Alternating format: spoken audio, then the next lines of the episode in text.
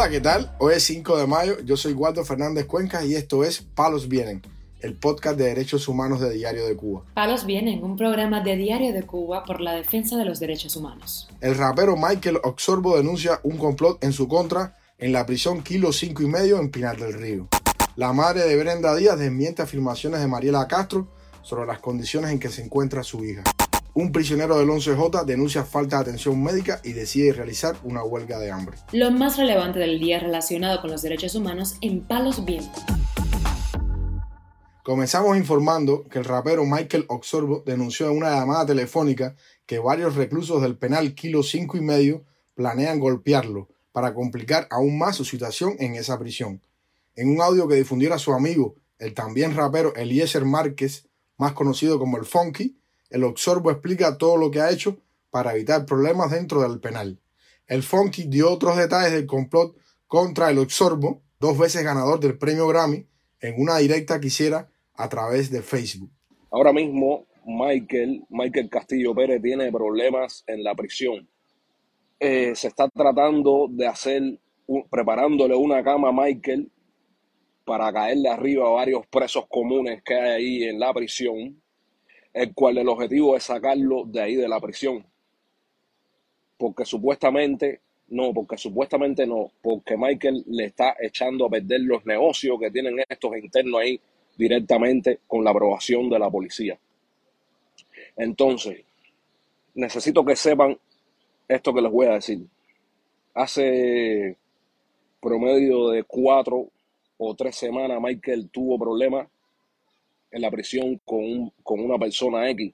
Michael tuvo problemas con esta persona, el cual esta persona, eh, junto con la policía, están tratando de hacerle una encerrona a Michael para caerle a golpe. Michael Castillo Pérez fue condenado a nueve años de cárcel en junio del pasado año por los delitos de desacato, atentado, desórdenes públicos y difamación de las instituciones héroes y mártires. El encarcelamiento de uno de los autores de la canción Patria y Vida ha levantado una ola de solidaridad a nivel internacional y tanto organizaciones de defensa de los derechos humanos como artistas de talla internacional y publicaciones de prestigio han pedido su liberación.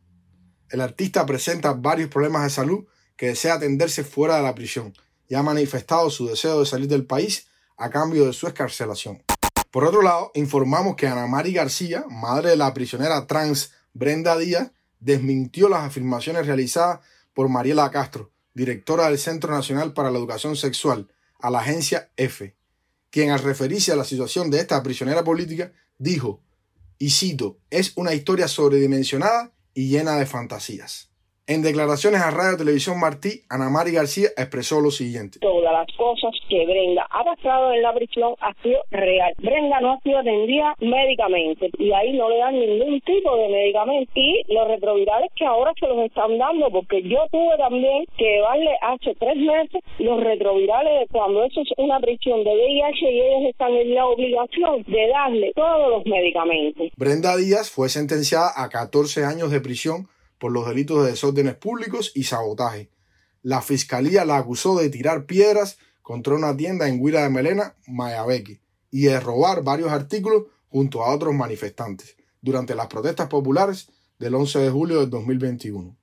A esa condena se suma otra de siete meses recientemente impuesta por el delito de desacato, después de un incidente con un guardia de la prisión.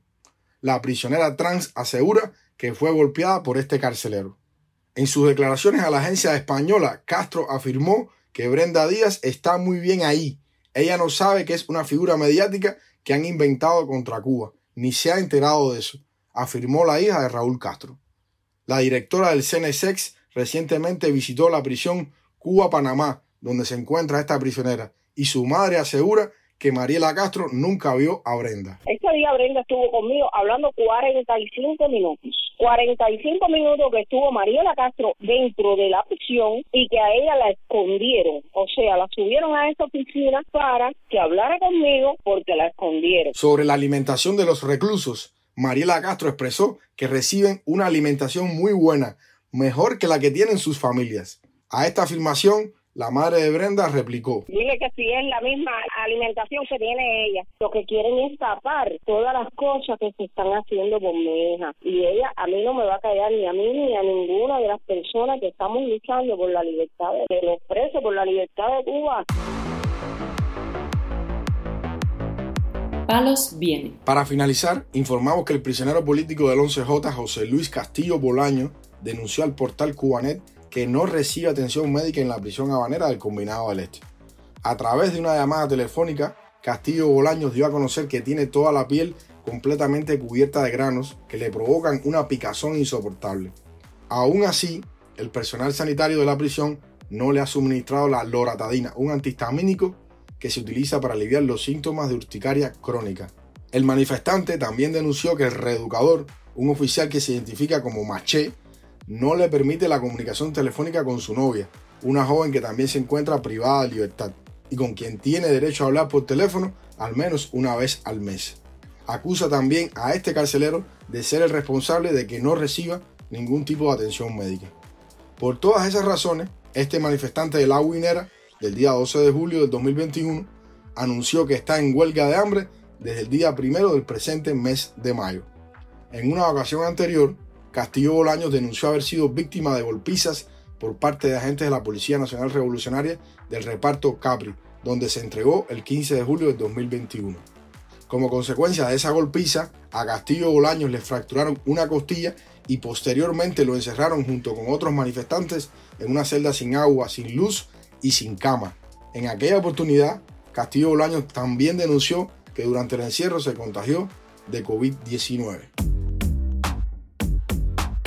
Palos Vienen, un programa de Diario de Cuba por la defensa de los derechos humanos. Estas han sido las noticias de hoy en Palos Vienen, el podcast de derechos humanos de Diario de Cuba.